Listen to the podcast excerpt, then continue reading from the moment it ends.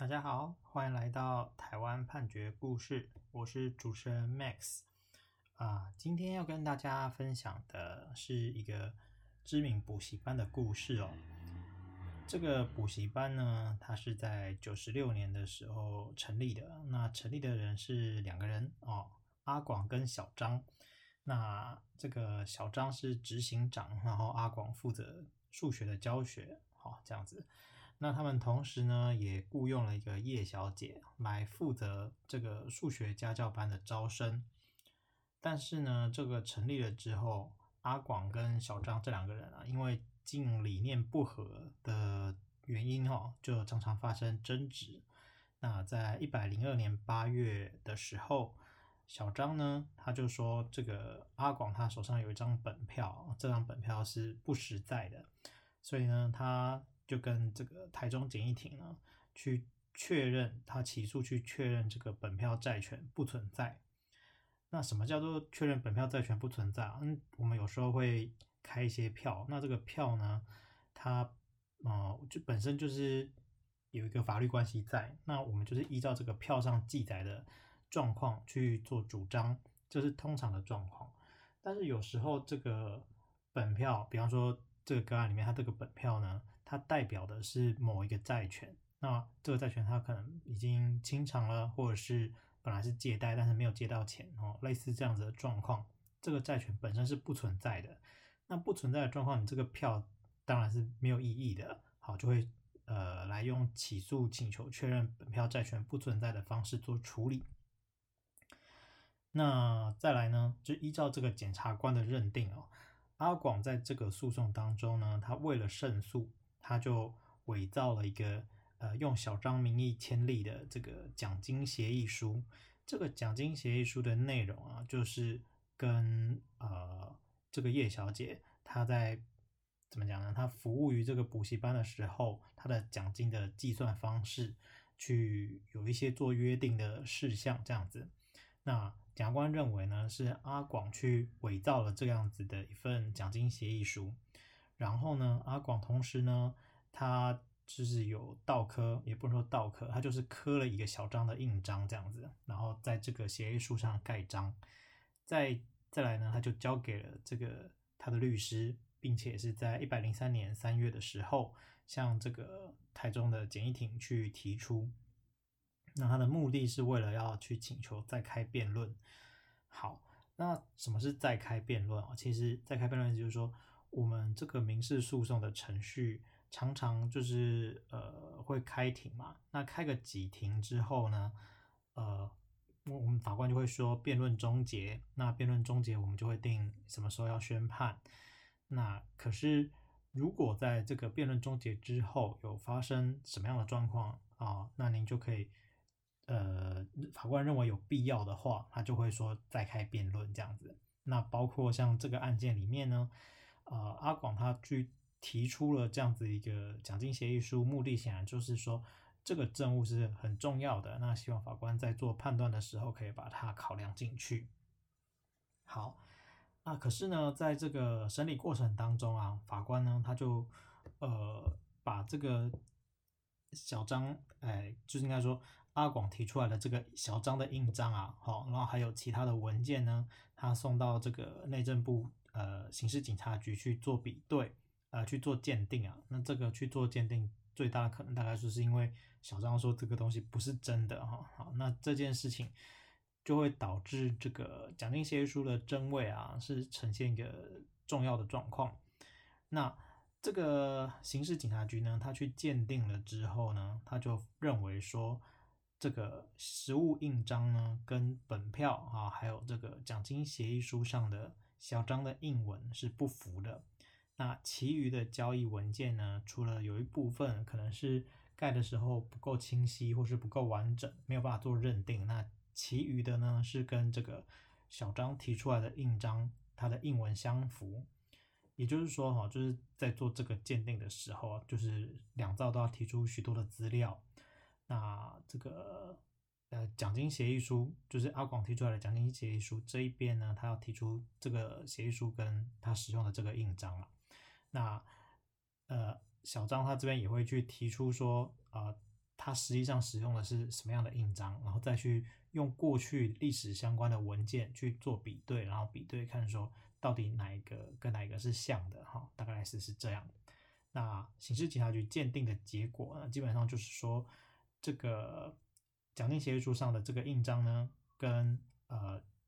就是小张提出来的这个印章是不符的。简单来讲是这样。好，那检察官发现了这件事情之后呢，他就呃提起了公诉，就是他认为这边可能是有伪造文书的状况。好，那进了法院之后呢，法院他一审法院他认了认为是这样哦。呃，一个人呢，他可能会拥有很多枚的印章，哦，这其实也是事实啊，因为我们常常可能会不同的需要刻了不同的印章，那他呃认为呢，无法排除这个小张呢，他持有多枚印章的可能性，所以呢，他没有办法完全去排除说这个奖金协议书上的印文是出自于呃小张的其余印章。就是说，虽然虽然跟你提的这一颗章不像，但是我们法官也不知道你到底有几颗章。那我们现在呢，在审理的是这个刑事案件啊，涉及到刑事责任，所以他认为要更呃谨慎一点。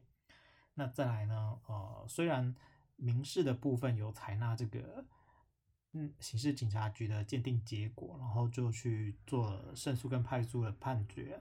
但是，呃，刑事法院他认为说，这个民事判决认定的事实并不会去拘束这个刑事判决事实的认定，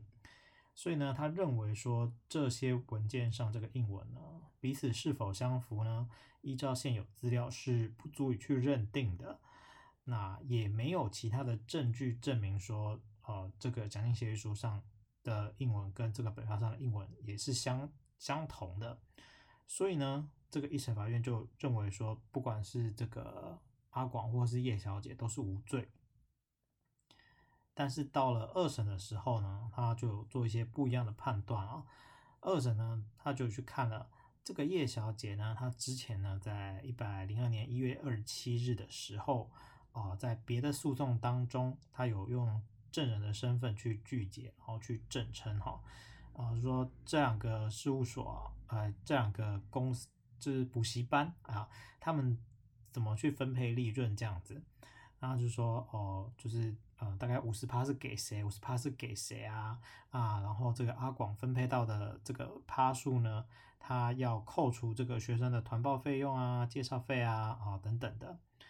然后法官就有问说，那你刚才提到这个拆账部分的证述是目前都没有任何书面资料吗？他说是，好。所以叶小姐在这个一百零二年的时候，曾经做过这样子的证述。那法官就认为说，你在这个时间点，他已经明确否认哈有任何关于奖金分配的书面存在。那这个协议书啊，又给了叶小姐相当优厚的条件啊。但是你叶小姐在作证的时候却没有提到这个携赠协议书，所以法官就觉得不太相信。他觉得说。呃，这个这个，如果你在写的你在证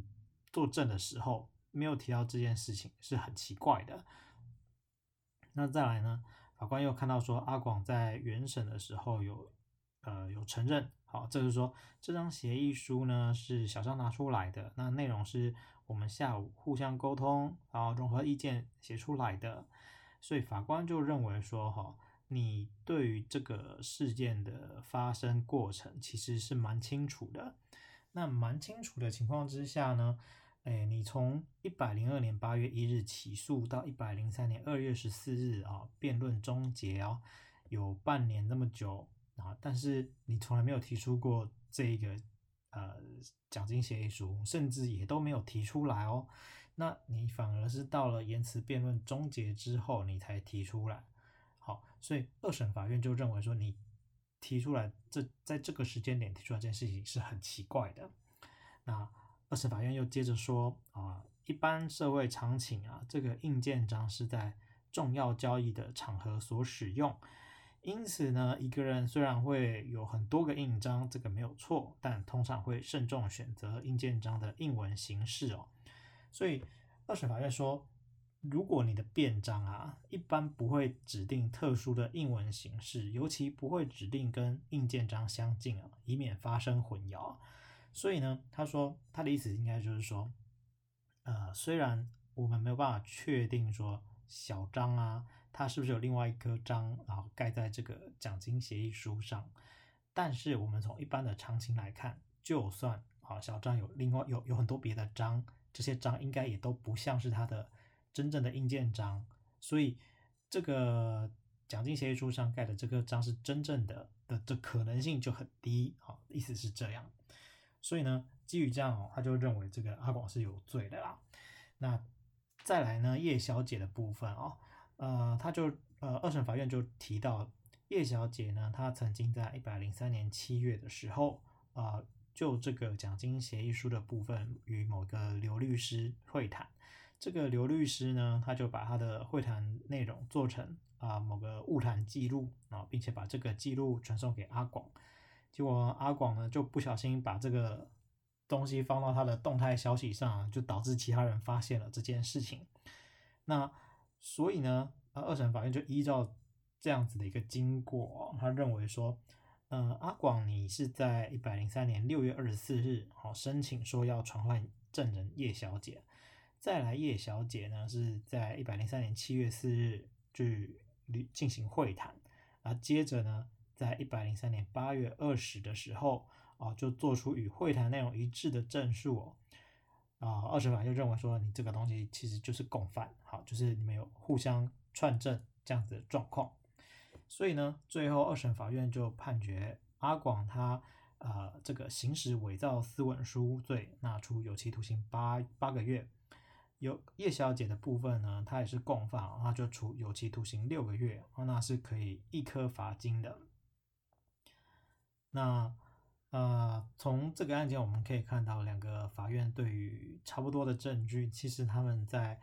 呃理解上或是脉络上啊，都有一些不一样的想法。那我们可能呃在这个时间点会觉得，呃，就是我们可能会赞同某一个法官啊。的他的想法这样子，那